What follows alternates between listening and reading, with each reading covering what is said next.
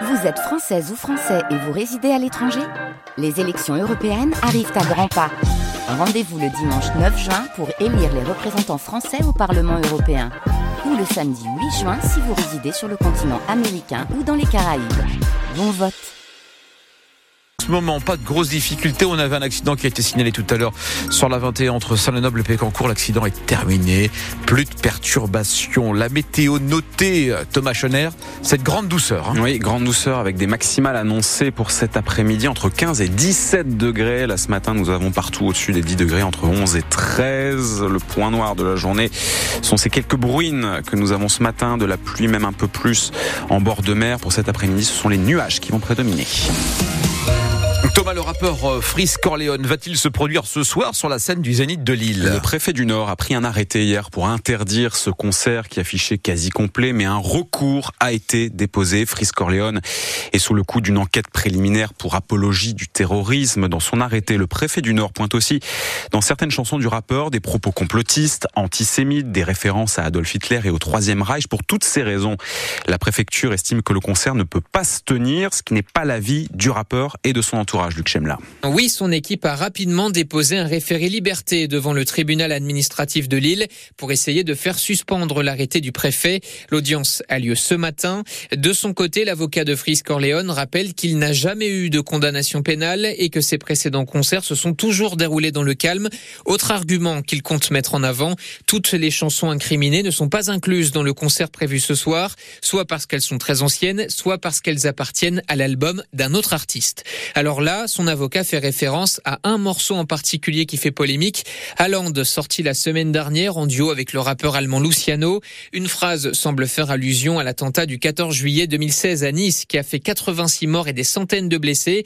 C'est celle-ci. J'arrive dans le rap comme un camion qui bombarde à fond sur la Fris Corleone ne va pas plus loin et ne prononce donc pas promenade des Anglais où a eu lieu l'attaque, mais ça a suffi au parquet de Nice pour ouvrir une enquête préliminaire pour apologie du terrorisme. Il y a quatre ans, en 2020, le rappeur avait déjà fait l'objet d'une enquête pour provocation à la haine raciale, enquête qui avait été classée sans suite. Et Thomas, un policier blessé dans une intervention hier au nord de Lens. Oui, à Bénifontaine, vers 17h hier après-midi, la police a été appelée en renfort par le SAMU qui n'arrivait pas à maîtriser un homme en pleine crise de schizophrénie. Ce trentenaire avec un coup a blessé un policier au niveau de l'arcade. Un deuxième policier a fait lui usage de son arme. Le jeune homme euh, qui avait donc le couteau dans la main a été touché au niveau de l'épaule. Les blessés ont été hospitalisés. Leur pronostic vital n'est pas engagé. À Lille, l'association AIDA compte porter plainte. Cette association qui œuvre pour l'insertion des demandeurs d'asile, elle est mise en cause par les grévistes de la halte Emmaüs de Saint-André-les-Lilles.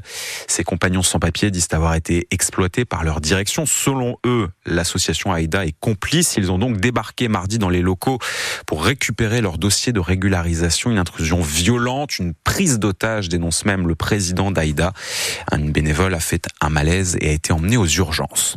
Le gouvernement veut-il la mort de la médecine de ville? Le collectif Santé en danger a signé récemment une tribune avec ce titre entre les gardes et la rémunération au forfait. Ce collectif mené par le médecin nordiste Arnaud Chiche accuse le gouvernement donc de vouloir rajouter des contraintes aux médecins libéraux. Dans cette tribune, les médecins ciblent d'ailleurs leur nouveau ministre, Frédéric Val tout. Le ministre délégué euh, qui a effectué l'un de ses premiers déplacements hier soir euh, dans une maison médicale. Le thème de cette visite était justement les gardes. Le ministre Solène Lehen que vous avez pu suivre souhaite que les médecins en fassent plus pour décharger les urgences des hôpitaux.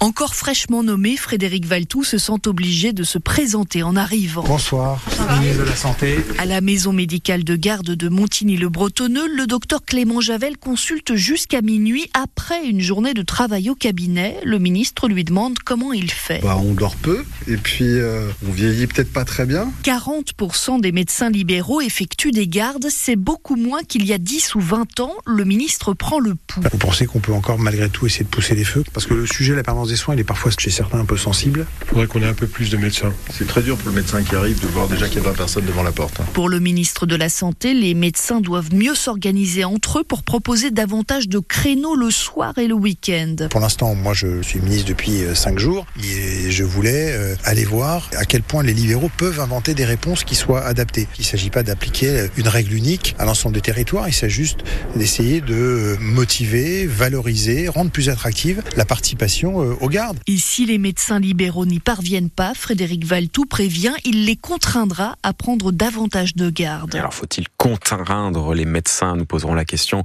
à 8h moins le quart tout à l'heure à notre invité qui nous dira non. Arnaud Chi, justement, le président du collectif Santé en danger. L'Université de Lille dénonce dans un communiqué des accusations mensongères. Un syndicat étudiant, l'UNI, a diffusé il y a quelques jours des photos disant que des étudiantes portent le voile intégral dans l'enceinte de l'université. Dans son communiqué, la direction euh, répond que depuis la rentrée de septembre, 5 étudiants sur un total de 80 000 ont été reçus, certes suite à un signalement, mais qu'elle n'a pas été saisie. L'université n'a pas été saisie récemment.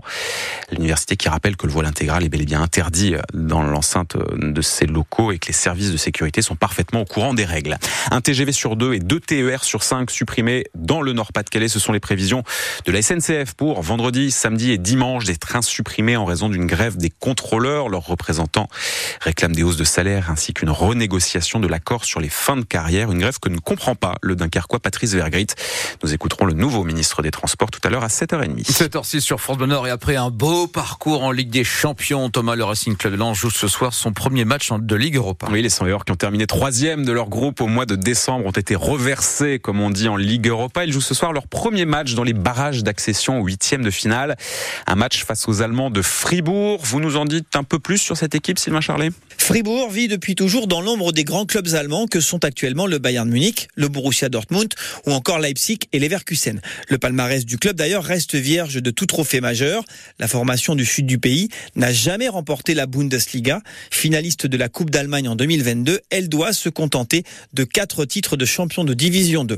Actuel septième du classement, le SC Fribourg ne s'est pas rassuré avant de prendre le chemin de Bollard puisqu'il reste sur trois défaites de rang. Mais pas question de paniquer. L'entraîneur Christian Streich en a vu d'autres. À 58 ans, il dirige Fribourg depuis décembre 2011. À Lens, il fêtera son 473e match sur le banc. Et face au Racing, Streich pourrait une nouvelle fois aligner deux jeunes joueurs français régulièrement titulaires en Bundesliga. L'international espoir et défenseur central Kylian Sildia, 21 ans, passé par la formation du FCMS, et le latéral Jordi Makengo, 22 ans, qui lui s'est révélé au sein des équipes de jeunes de la. Lens, Fribourg en Ligue Europa. Le match aller se joue ce soir à Bollard à 21h. Rencontre que vous pourrez suivre en intégralité avec une émission spéciale qui débute sur France Bleu Nord dès 19h. En Ligue des Champions, hier soir, le PSG a remporté 2-0 de son côté son premier huitième de finale face aux Espagnols de la Real Sociedad. On souhaite pour ce soir Roland Sois plus de réussite que les basketteurs de Gravigny hier soir, les nordistes qui sont fait éliminer de la Coupe de France par le club de Pau-Orthez. Une défaite 64 à 74 en huitième de finale de la Ce soir, toujours en huitième de finale, c'est le club du Portel qui va tenter de se qualifier face à Boulogne-le-Valois.